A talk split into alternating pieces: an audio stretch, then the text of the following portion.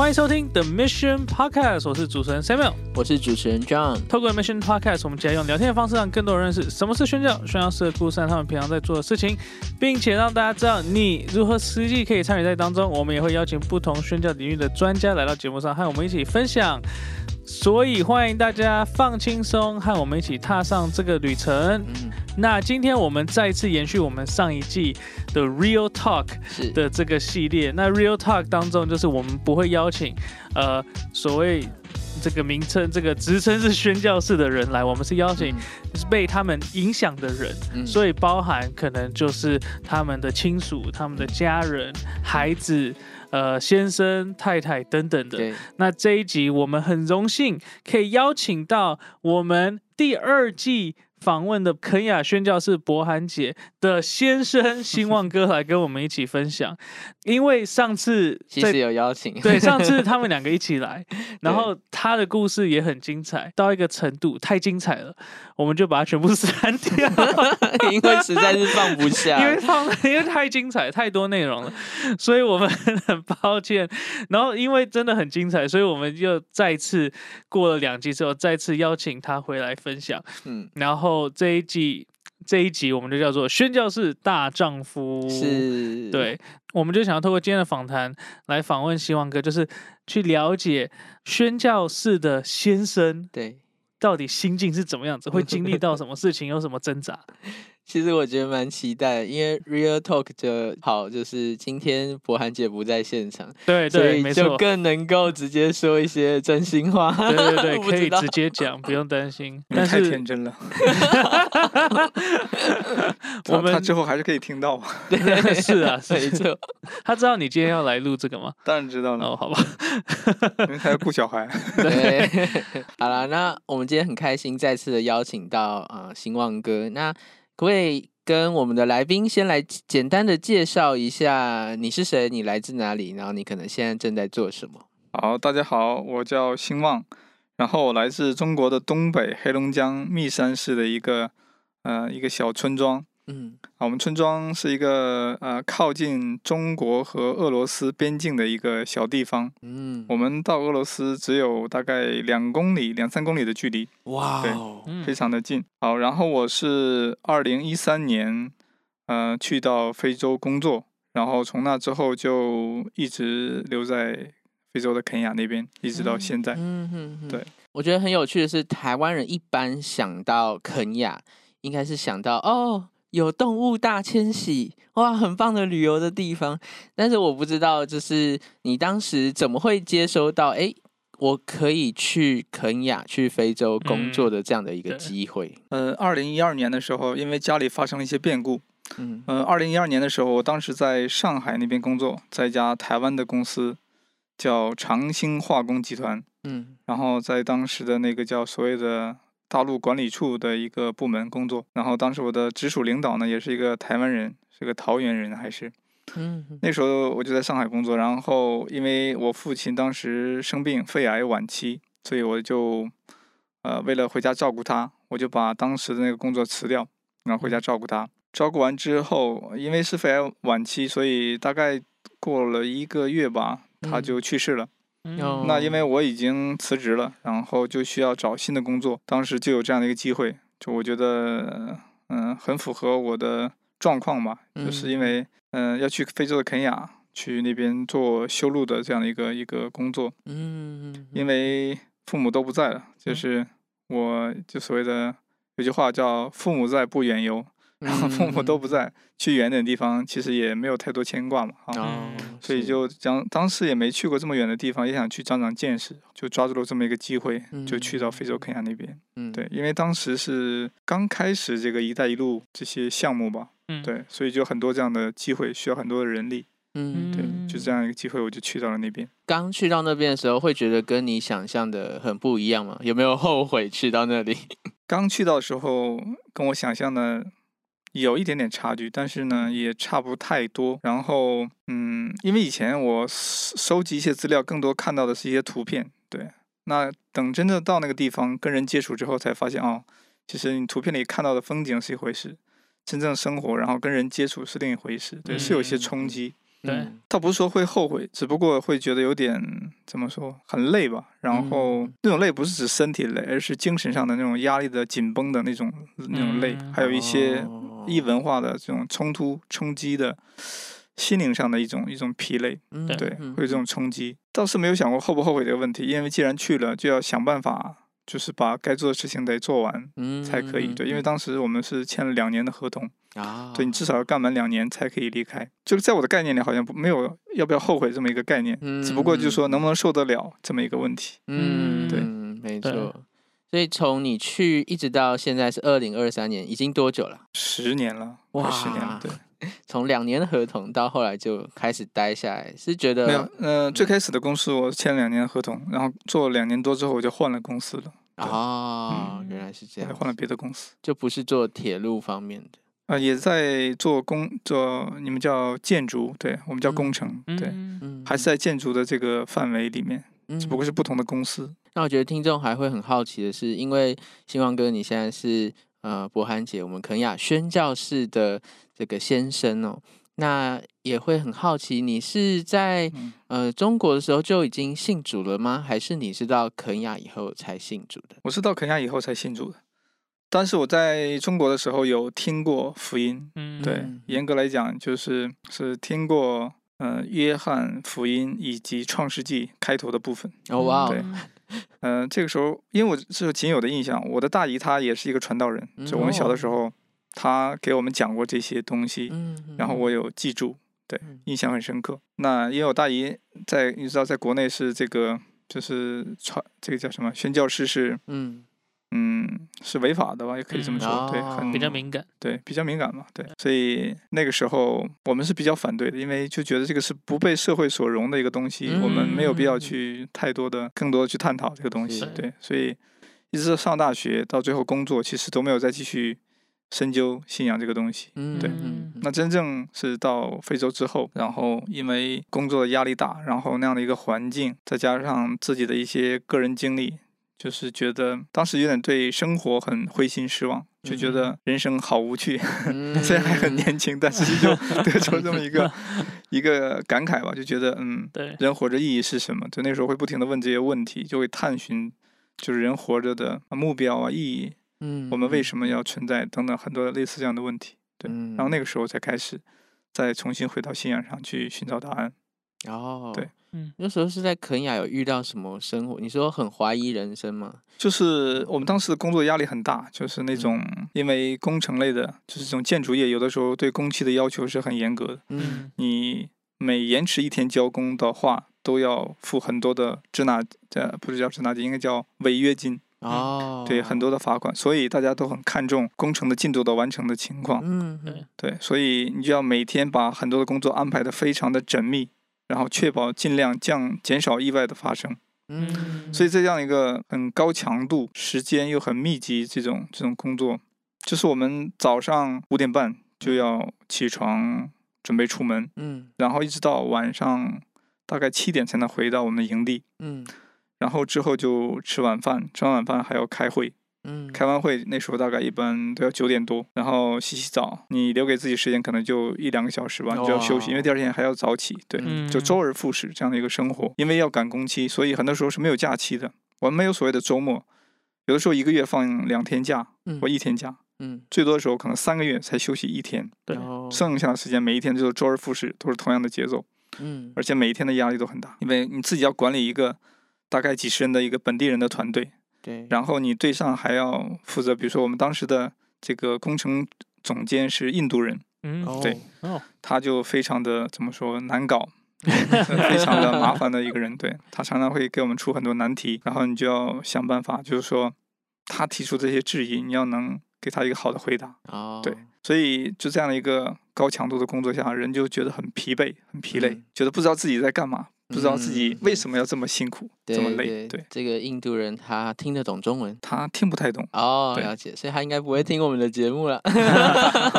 是的，是的。所以你不只要面对就是肯雅的文化冲击，还要面对就是团队里有不同国家的人吗的这种冲击？嗯，算是吧，因为那个他是他也是肯尼亚人，但是他哦的爷爷是印度人，他们属于新移民嗯吧，这种移民过来的。了解嗯，但更严格说，他是加拿大人，他拿的是加拿大的护照。对，是这样。好好厉害！对他移民到肯亚之后呢，他在肯亚出生，然后读书，最后又到加拿大留学，嗯，然后取得了那边的身份。所以嗯，他虽然在肯亚工作，但是他的身份是加拿大的身份。那你刚刚说你开始觉得哦有这个需要寻求信仰，那你是怎么样去寻求的？当时我们在工地上，其实有一些人接触我们，就是当地的这种，嗯，我们叫传福音的人也好，或者嗯是有些是异端，对，后来知道是异端，像 摩门耶和华见证人这种人，他们会接触我们啊，然后给我们讲一些我们不是很懂的这些东西，但是有些话我就容易引起我们的思考嘛，对。那真正是让我有机会更全面了解的是，我后来参加这个青年团契，嗯。就是博汉牧师他那时候，呃，他组织了很多在那边工作的这种华人的工程公司的这些年轻人，是然后大家一起聚会聊聊天呐、然后分享一些生活，然后同时也传福音给他们。嗯我也是参加这个这样的团契，有机会分享更多，然后问更多的问题。嗯对，参加完团契之后，就问很多的问题。我说，就是人活着的意义是什么呀？这谁能解释我们生命的意义是什么？嗯嗯问很多关于什么罪的问题啊，就一些各种各样的我一些不明白的东西。嗯对，嗯我觉得那个那个时期是很关键的，对我来说。我有两个问题想问，嗯 但是前面是你是怎么跟博涵姐开始交往，然后怎么认识她，然后怎么怎么最后结婚的？这个这个这个是怎么？这个过程是什么？我们就是通过这个青年团契，嗯然后认识。这个契机就是因为当时，嗯，就怎么参与这个青年团契，是因为当时我们在修路的时候修到了，就是因为修路嘛，它是很长的这个距离的。嗯嗯呃，当时有个主主要的营地，但随着工程的进展，我们离这个主要营地越来越远，每天通勤要花很多的时间，嗯嗯对，几十公里远的路程来回开车很麻烦，嗯所以我们当时设了一个分营地，就是离主营地很远的距离一个分营地，嗯人也不多。然后当时刚好有段时间是我在管理那个分营地，嗯对对，然后因为生活很无聊，当然这现在我已经离职了，无所谓。嗯、在当时我们是不允许，就是说跟外界接触的，对因为这个公司出于安全的考虑，如果一旦有人发生了一些问题的话，他们要追责，因为都是责任制的。对追责到领导的话，领导就会影响他的升迁呐、或影响他的绩效啊，反正会有很多负面影响。嗯对所以他非常看重我们的安全。像我们是按人数配备这个叫 AP，就是我们叫武装警察来保卫我们的安全。哦比如说你这个营地有多少个人，他就配相应人数的警察来保卫你。我们出门上班的时候都是坐那种皮卡车，嗯然后那个持枪警卫就跟着我们一起出发，对，全程保护我们，一直到我们下班回来。所以每天都是这样。所以这样高就是叫严格的呃保护之下，我们平常其实不太有机会跟外面人接触。嗯对嗯除非我们在修路的这个我们叫断面，就是工地上路过的人可以跟我们聊聊天啊什么的。嗯对对。然后因为有这个分营地，因为我在管理，所以我就所谓的滥用职权，对，就给 给他们这个机会，因为他有之前有联络过我们，透过一些朋友什么联络，说啊可不可以去那探访你们呀？嗯然后我说好吧，然后问了好几次之后，我觉得给人家一个面子吧，然后就说好你来吧，然后还让我们厨师给准备了很多好吃的东西啊什么的，对，然后然后他就来，当时他还带着教会的另外一个弟兄一个姊妹他们一起过来，呃，因为我们的地方有点偏僻，然后治安不是特别好，嗯。嗯，他们到了之后呢，原本是要预定说一起吃个晚饭的，对对，后来因为太害怕，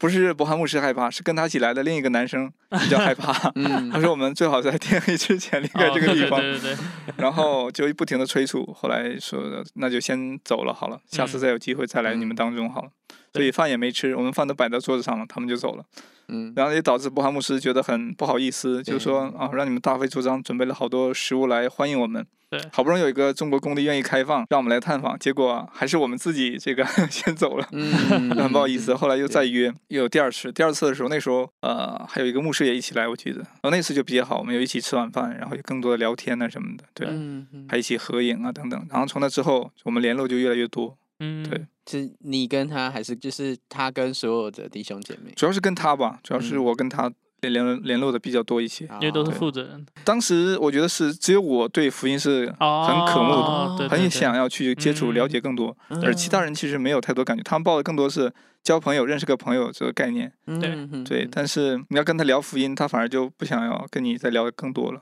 对大概这个状况。嗯我反而很有兴趣聊这个东西。然后后来就是当时呃内德毕粮堂在建堂，嗯对，然后我们也有帮忙，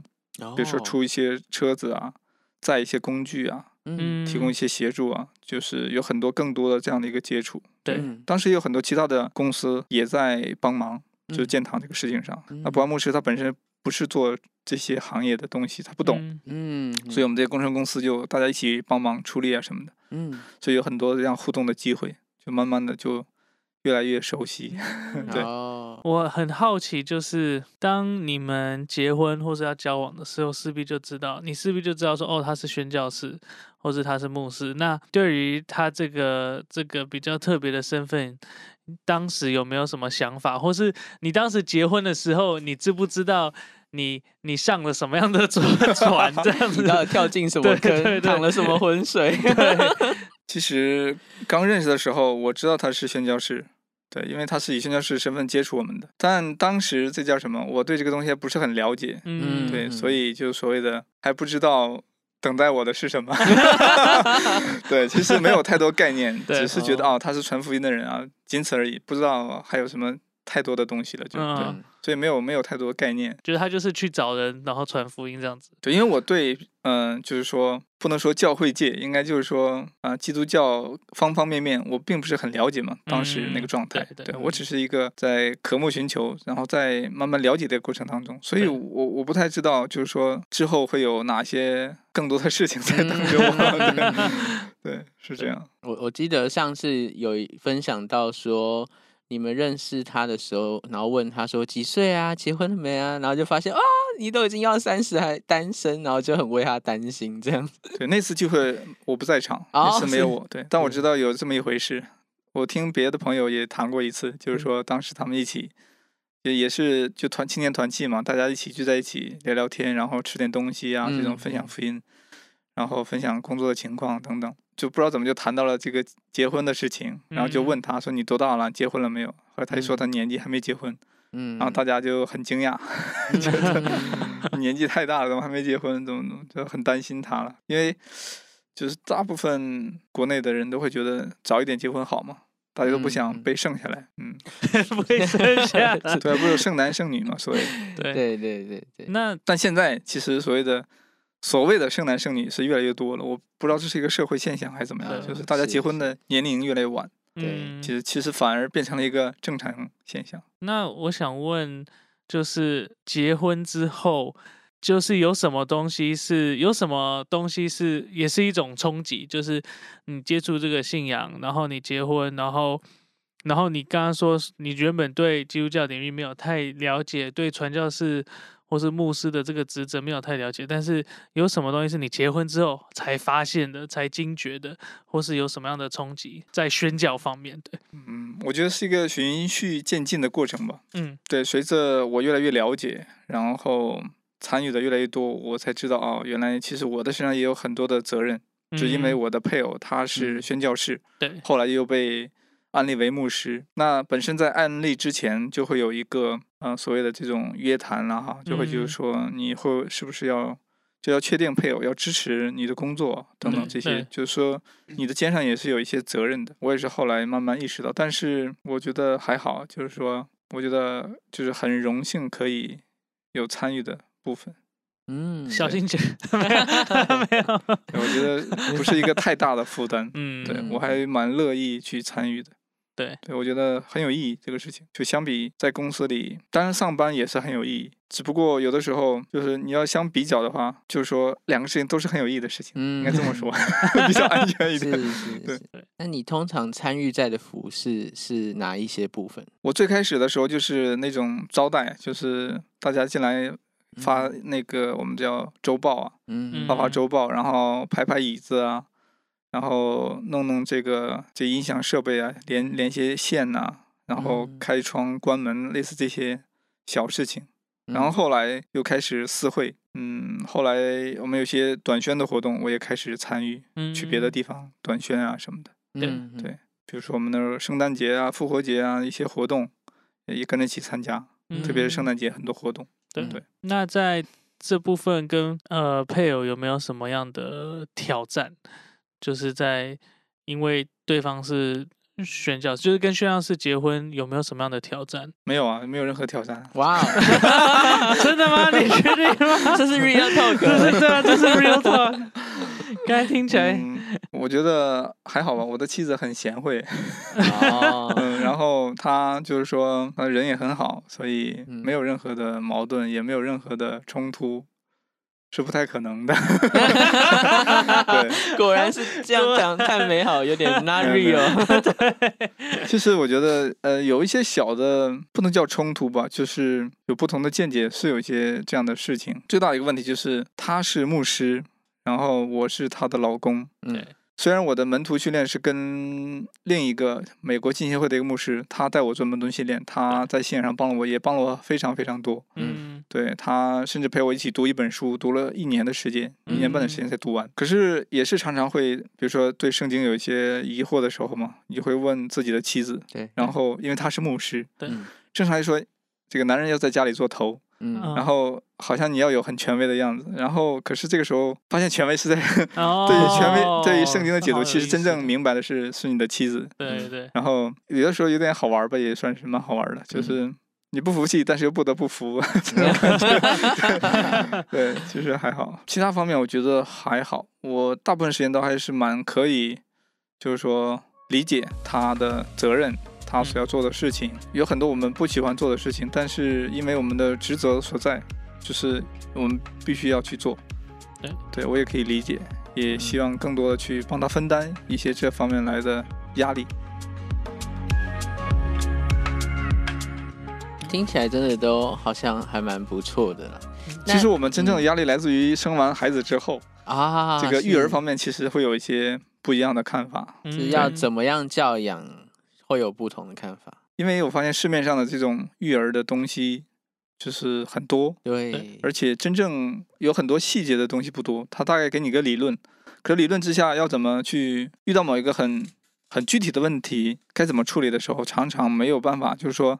他给你一个很很具体答案，告诉你就应该怎么做，就应该那么做。对，嗯所以有的时候就会有一些模糊的地方，你有你的看法，我有的看法。嗯，对，可以举几个例子吗？就好比说，关于纠正孩子的时候，该怎么纠正是合宜。的，在什么情况下是需要去介入，什么情况下那是一个自然的状况，你不需要去管它，嗯就是会有这样的一个问题。嗯，对，有些是孩子本身发展过程当中必然会出现问题，比如说孩子丢饭好了，其实是他表达哦他情绪的一个方式。是他表示说，可能是食物不合胃口，可能是食物太凉了或太热了，嗯或者很多原因你可能都不知道，甚至椅子不舒服都有可能导致他把饭丢到地上。对对对，那你的反应的的方式，你是嗯。否要介入，以及你是否要去去说白了要责骂他呀，或者是以什么嗯。方式来应对，就会有不同的看法嘛。嗯对嗯嗯那你如果说太纵容，就会有一方就会觉得这样不行，会惯坏孩子；另一方就会觉得对，就是这是一个自然的状况，我们不需要太紧张啊等等。嗯。对，而且你们的家庭背景啊、原生家庭文化其实也不太一样，所以带出来的这种教养方式也会不太是是是，因为原生家庭所养出的一些嗯这些潜移默化的观念是不太一样的。那通常你跟博涵姐谁是比较容易紧张，或是谁会比较纵容吗？还是对 我是属于比较容易纵容的那因为个，因为她是女儿，对。哦，父亲比较容易，疼女儿好像是这样子，对，我最近也在学习这方面的，然后也请教一些老师，我有有在有一些烦，这叫什么？有一些检讨。对、嗯我我我我某些时候确实可能有一些溺爱，哦，嗯就是说，呃，帮助孩子树立一些界限和规矩不是很足够。对，嗯有些方面其实是要给他树立一些界限，树立一些良好的规矩是是非常重要的。对，对嗯嗯我曾经听过有人说，就是男生要当乞丐养，然后女儿要当公主养，嗯所以我我的孩子接下来要出生是个男生，对，对我就会对他当乞丐养，严厉一点，把它丢到荒野，自己生存。哇，他经历你同样的童年创伤，哦，我要再开一一集我。不要再开另外一集 Real Talk。这集播出的时候可能已经出生了。对，然后哎，好像是哎应，该是啊。那我想到比较有可能也会有冲突的是，就是因为新旺哥你是来自中国，那博涵姐是来自台湾，那就是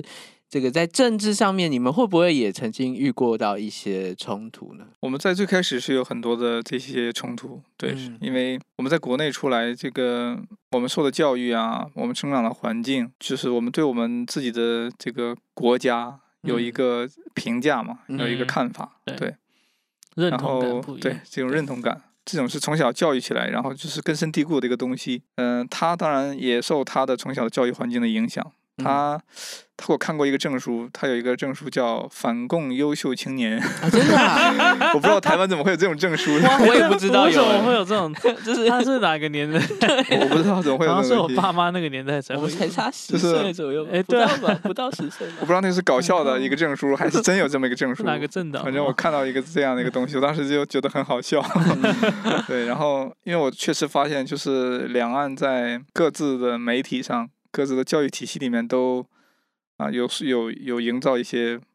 对立嘛，一些不一样的看法。对对，对，那反映到我们两个不同的个体身上，就会有一些具体的看法。就是嗯同样一个问题，他有他的看法，我就会有我的看法。我说不是这样的，你不懂，但是实际上是怎么怎么回事？他说嗯你不懂，实际上是怎么怎么回事？对，会有这样的一些冲突。然后包括他的家里人，有一些人是那个所谓的深绿，嗯，对，绿到发黑的绿。对，当时我也有点小担心，我就觉得啊，他们这么讨厌这个啊，我们这个共产党这些事情。对，嗯虽然我不是党员哈，事先声明。先声明一下。对，然后我想说，哎这个会不会对我们造成一些困扰和阻碍等等哈？真等到我们见到这个家人，然后一些亲戚的时候，有更多相处的时候，他亲戚就跟我说，虽然我的政治立场是是绿色的，就是我是很讨厌共产党的，嗯。嗯。但是你不一样，你呢是博涵的男朋友，嗯。嗯，后来变成老公，然后就这个我们的看法不会影响你们，我跟你们的关系。嗯，对对你们是你们，这个国家是国家，对、嗯。我们只是普通的老百姓，哇，对，那真的是很大的接纳。对啊嗯，，我觉得是是很大的接纳，因为就看他，他确实很讨厌 但是对我们真的很好，很很很关爱，很很照顾。嗯对，因为我父母都去世了嘛，对，对，还有哥哥姐姐在国内，我到了这个另一个地方，就是我感受到很温暖，就是他们的家人对我真的很好，没有那种所谓的排斥啊或者什么的等等。嗯对，你那边的家人有什么想法吗？嗯，我哥哥有一度是觉得说他会担心说两岸的关系会影响到我们的婚姻啊，哦，他会有这样的一个顾虑啊等等。嗯对对，然后他倒不会说，他反而觉得说，其实台湾有很多好的地方，比比如说你们保留了很多就是中华文文化的这些传承吧。嗯，对我们很多东西都没有了。哦，是哦，对，因为文化大革命吧，文化大革命是一方面吧，反正很多很多因素导致我们一些东西很难继续去传承下来，就是或者说嗯传承的不够完全。嗯，反正你们是在一个完全没有约束的，相对来说没有约束的环境，嗯，所以很多文化可以得以完整的保留下来。嗯，对是，所以说他还是嗯很看好台湾的。嗯嗯嗯对，只是担心的是，如果两岸关系不好，会不会对我们造成一些影响啊？等等。嗯嗯，对，因为这最近两三年你比较有机会长期待在台湾，那我不知道你对于台湾有新的认识，或者是以前我觉得台湾就是很热闹，就是晚上到了很晚，还有很多商店都开着。嗯，对，到了十点甚至十二点，还可以随便哪个夜市啊什么的，都还有很多摊位嗯可以吃东西。对，以前没有办法，就是有时间这么近距离观察哈，现在有时嗯间了。第一个，比如说像我们住的附近有这个庙，叫什么福德宫嗯这类的宫，嗯反正这种宫好像挺多的。对，哇，他们那个庙里面有很多的这个叫什么神位牌吧，嗯，就是他每个神位牌好像都要过生日，所以比如说它里面有四个神位牌，嗯。那就是一年他要庆祝四次，嗯，而每一次都要唱布袋戏，嗯 每次唱都唱三天。是是是对，我觉得哇，这个有的时候会有点困扰，但是有时候也觉得 挺有意思的，挺有这个很有特色的一个文化。对，嗯，嗯，我觉得台湾的宫庙文化好像还蛮蛮深根深蒂固的嗯这样一个文化。对对，就影响的人数啊，不管是人数啊，还是年龄结构什么的，都是很厉害的一个嗯。一个文化吧。嗯。嗯，有的时候他要烧很多那个纸钱嘛，啊烧那个有那个有个炉子一直烧，就会有那个烟一直飘啊，味道。飘对，我有的时候就会很烦这个东西。我觉得嗯。再加上我有小孩之后，我就特别忌讳。我觉得嗯。这个东西实在是太坏了，嗯。不停的烧，然然后这些烟到处飘，然后对小孩子的影响很嗯。大，对，嗯。所以有的时候很很反感这种这种烧不停的烧纸啊这种。嗯事情。嗯怎么说？一方面，其实从我们信仰角度，我是觉得，当然跟我们的信仰是啊有一些不一样的地方哈。嗯你像大陆，它其实我们就说已经没有这些东西。对没有这些东西，对，大部分是是没有，有一些是所谓的合法，就是有有有登记注册的这种，还还有存在的。那寺庙，但是民间这种是很基本是没有的，有都是非法，都会被取缔的。嗯，而你能看到的那些都是已经注册在案的，嗯都是归这个宗教局管的。所以像寺庙这种东西也很少，或者布袋戏什么这种。布袋戏，我从小到大都没看过，哦，我只有到台湾才看过。哇哦，嗯我不知道是因为我们在东北，可能南方嗯大陆的南方搞不好可能会有吧。对，嗯但是东北没有，因为在大陆的很多寺庙，你去留意看的话，你会看到有的时候会贴一些告示，就是通知啊，就是说在市市政府什么宗教局的领导下，在什么什么的什么，就是一些 这样的词汇啊，我是完成了哪一个年度的香火的什么什么东西的啊，就是你就发现它是被政府管理的很好的一个哦东西，对它本质上是嗯，它不会允许你自由发展的。就跟那个三自教会有点像对对对，基督教也有他的管理的方式。对，我倒是很好奇，你刚刚有说你跟博涵姐有一些会说，哎、其实不是这样讲的，就是你对于可能中国有一些误解，然后他可能也说你对台湾有一些误解。那我也有印象，其实我们以前有人就说老一辈的就会觉得说，哎呀，中国人很可怜啊，都在吃香蕉皮啊什么的啊、那我不知道你们有曾经沟通过哪一些误解，我们基本上所有误解都沟通过，啊、可以举更多的例子让我们可以感感受呃，有很多我觉得是我们双方都没有办法去验证呃验证的事情，比如嗯说新疆的集中集中营有没有，集中营里面哦到底什么状况？嗯你说我们两个都看过吗？我我没有去看过，嗯他也没有看过，我们都从媒体上，从各自媒体上去寻找答案。嗯，那看完之后，双方都有不同的见解。对嗯然后我就觉得，我说他们其实没有那么惨，然后他就觉得他们其实很惨。你看这个媒体是怎么说？我说那些媒体是带有这个不同的眼光的，嗯等等，我会有这样的争执。但是我也是尊重事实和客观的一个人。如果说我真的看到真的有那个画面，真真的有那个实际情况流出来的话，那我也会承认说，嗯，确实我以前是没有没有想到会是这样子。嗯嗯，就是说，嗯，我们更多的是因为我们本本身就是两个不同的一个文化背景成长出来的。对对，那所以尊重客观事实对我们来说是非常重要的，不然的话，嗯永远是你只是停留在一个所谓的情绪的争吵里面，是对对是因为你永远都有各自的立场，立场之争永远没有一个结束的那一天。对，嗯对对，比如说台湾人可能就会觉得说，哦，中国人都被他们那边的媒体影响，然后很特别的是，哎，中国人认为说台湾人也都被什么老美 或者什么的媒体影响。是的，是的，刚刚有讲到这个这个政治上的冲突啊，也有讲到这个教养小孩上的冲突。那我好奇问一下，在财务上，因为可能宣教士或是服侍神的人或是牧者，呃，平均下来的薪资通嗯常没有那么么那么多，然后嗯同样也是一个。很大的挑战，那那那个这个方面，你们有没有什么冲突，或是你那时候有没有什么冲击？这样，财务上我们其实好像没有太大的纠纷，我我觉得嗯对，因为我们薪水都不算高对。就可以。对，嗯，其实还好吧，我觉得其实真的我们都不是什么有钱人，所以因为没有太多可以值得计较的方面嘛。可能如果说家财万贯，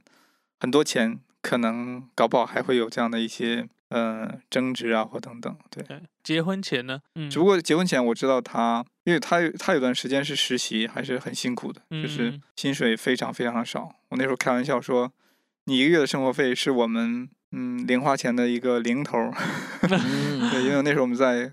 在这种国企公司工作，然后又所又是所谓的外派到海外的，对嗯。然后就会有一些各种补助啊什么的，嗯对就薪水会相对多一些。再加上我们那个时候上班就是放假的时间很少，对一个月休一次或两个月休一次，甚至三个月休一次，对，嗯也没有机会去购物。对，所以等到好不容易有机会购物的时候，那个真的就是 花特别多。对，就像撒钱一样，什么都想嗯买。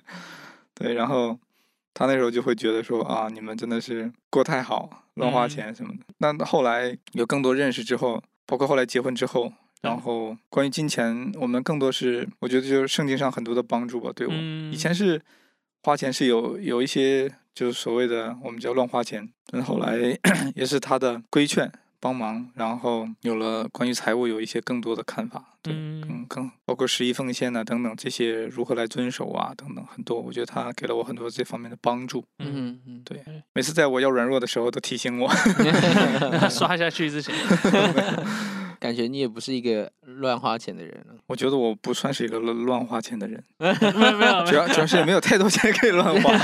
对。那我也想问星光哥你，你自己看自己也是一位宣教师吗？还是你是一个什么样的角色？嗯，我的内心的活动是这样，我是觉得我挺期待别人把我看成宣教师的。嗯虽然我也知道很多时哦候我们是捆绑在一起，是一个宣教师的家庭，嗯但我知道其实我在很多方面其实还是我觉得不太配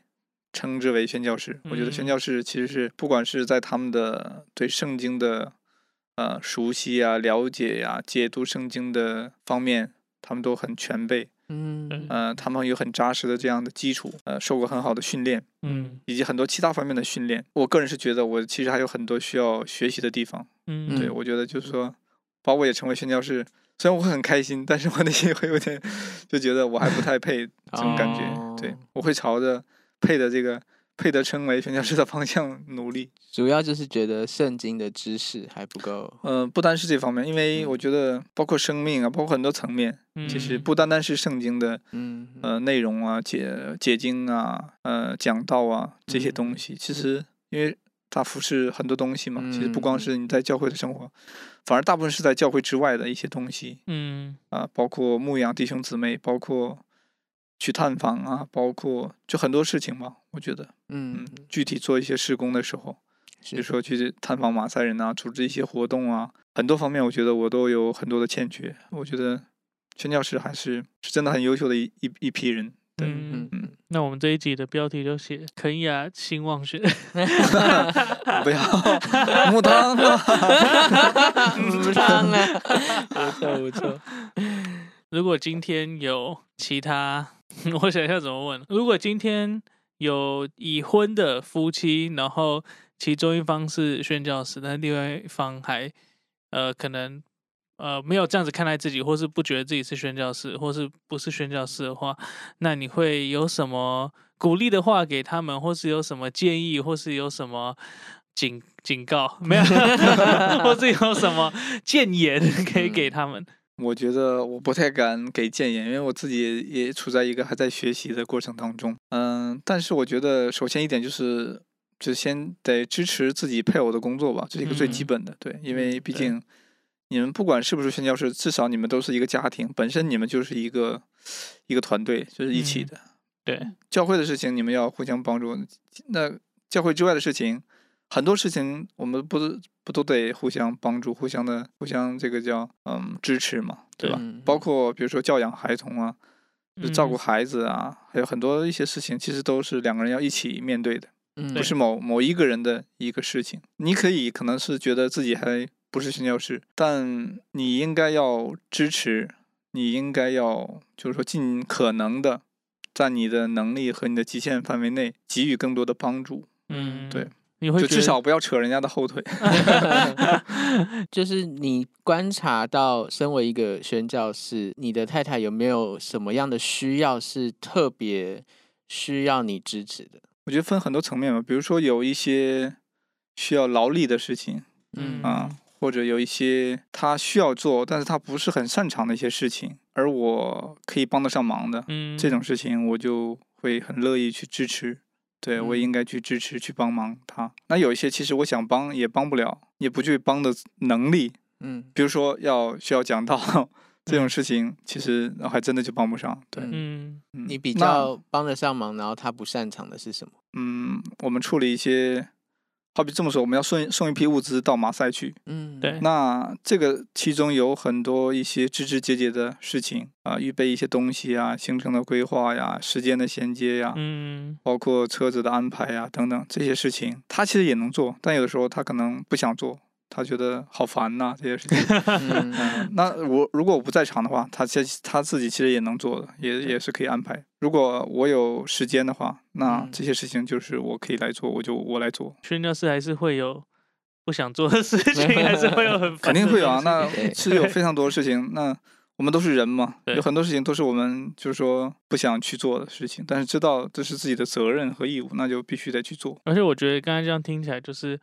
呃，可能有些人会觉得说，哦，就是宣教士就是哦，可能只有他，嗯。就是哦，可能只有配偶一方，或者只有他，神只有给他的护照。但是从希望哥讲，就是哎，其实是整个家庭一起，要说宣教士的家庭，就是整个家庭一起参与在宣教里面。虽然可能不见得是那个职称或是那个位置，但是其实是很多时候都是要全家一起彼此彼此支持，然后一嗯起参与的这样子。那星光哥，你们已经即将要出生了第二个小孩哦，那就嗯是你在这样的过程有没有预备自己的心，要怎么样面对第二个孩子的出生？而且上次录的时候是第一个孩子还没出生，对，满满过了快一年多。有这么久了吗？有 有，上次我们就是在赶紧在你们第一个孩子还还没出生之前，然后先录。我是挺期待的，只嗯是也会因为出生之后大概半年之内这个阶段嗯，会非常累，因为小孩子那个时候还小嘛，会经常半夜起来要喂奶呀、或者是一些换尿布啊，反正很多事情会很痛苦，会有一个痛苦的阶段。还好吧，毕竟是你要给我们的 Samuel 打一下预防针，哦谢谢你。他 他也是即将要出嗯生，谢谢你跟他分享，我觉得，让我嗯，新生命的出生的这种喜悦，应该很大程度上可以抵消掉这种劳累所带来的一些负面的感受。你会觉得就是说，嗯，是很累，其实睡不好啊，等等，会很疲惫。可另一方面，也是你也会很就看着这个小生命一点点长大，也是一个很欣慰、嗯，很窝心的一个事情，嗯，对，暖心的一个事情。那在节目的尾端，我们都希望可以提供给听众一些行动的方案，我们称之为一颗星还有三颗星的行动。我们希望听众听完之后，不会就只是听完，然后很感动，然后很热血，然后什么事都没做。我们希望就是还是会有一些回应和回馈。那今天很荣幸，我们的这个行动方案都由今天的行动方案只有一个，然后都由希望哥为我们提供。没有，我有一个想法，就是觉得，我觉得我们常常说宣教士，宣教士，很多人都他不是宣教士，但是其实，他也在做就是他没有拥有这个所谓的头衔也好，名头也好，但其实他所做的工作，嗯呃，都是很有意义的。对嗯、他是这个宣教系统里面也是很重要的一个环节。嗯，对，没错。宣教士只是这个这个环儿里面或者这个系统里面的一个，可能是最前端的嗯一部分。嗯那他整个系统其实背后有非常多的人，他们都应该被纳括在宣教。对对，你可以也称为他们宣教士，只不过做的内容不一样而已。嗯对，其实他们做的事情也是非常重要。对一点不比所谓的宣教士，只不过他们可能更是怎么说默默无闻，没有人知嗯道他们。对嗯那他们的很多支持，不管是金钱的奉献，还是他们透过祷告，还有是还有一些是可能提供一些实际的帮助啊。嗯比如说我们做农业，那有些人他就提供他的一些农业的技术，像我们牧草的种子的选择，也是族内的弟兄透过他们的经验筛选之后推荐的一个牧草的种子。对他们所做的工作其实也是非常重要的，只不过他们不被人知道而已。我不知道这个行动，嗯、我能给出什么具体的行动，但是我就想表达的是，每一个对宣教有热情的人，其实啊、你都可以好好的去看待你自己，不是说好像那个在某个最前方的那些所谓的挂衔是宣教士的人，他们才是真正的宣教士，而是每一个参与在宣教里的里面的人，你实质的做的事情都是在宣教。更多看重你自己在做的事情，有可能你不觉得它是宣教的事情，或者外人看起来不像是一个宣教的事情，但是就是你在做的东西其实是很很重要的。譬如说，像你刚才在分享，我就想到说，呃，去肯雅的这个 Super Team，他们去帮忙盖什么什么游乐设施或什么的，但是这就只是，就是他也没有，我我不要说他没有传福音，但是他也没有讲到，他可能也没有讲见证，嗯但他就是用他的一技之长去做这些事情。那嗯像这些事情就比较少会被放在宣教名人录 什么之类的，让人知道。但是我们在 IMC One 当中，也是想要让大家知道说，哎，你是可以用你的专业，你是可以用不同的方式去参与的。对，呃，像 Super Team，他们本身也可以称之为宣教师，因为他们其实已经去到那个地方，呃，他们也实际在做这些事情，他们比较没有这样的困扰，其实。嗯而真正的是，比如说在他们背后，比如说这些宣教士的一些他们的支持者们，嗯，带管是到的奉献的，对奉献的人，给出金钱的人，对。还是说祷告来支持的人，其实祷告是非常重要的。对如果没有祷告，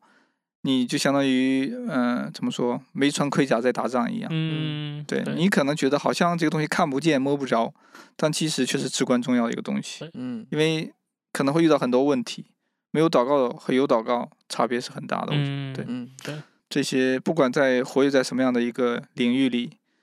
啊、不管你以什么样的方式参与到宣教，其实都是宣教士，我觉得嗯都是宣教的一部分。大家只是所做的工作不一样，但是却是同样重要的。嗯，所以千万不要就是只有祷告或只有奉献，然后就觉得小看自己，就是哦，我真的千万不要对，千万不要。虽然没有这个行动方案，但是非常感谢兴旺宣教没有兴旺哥给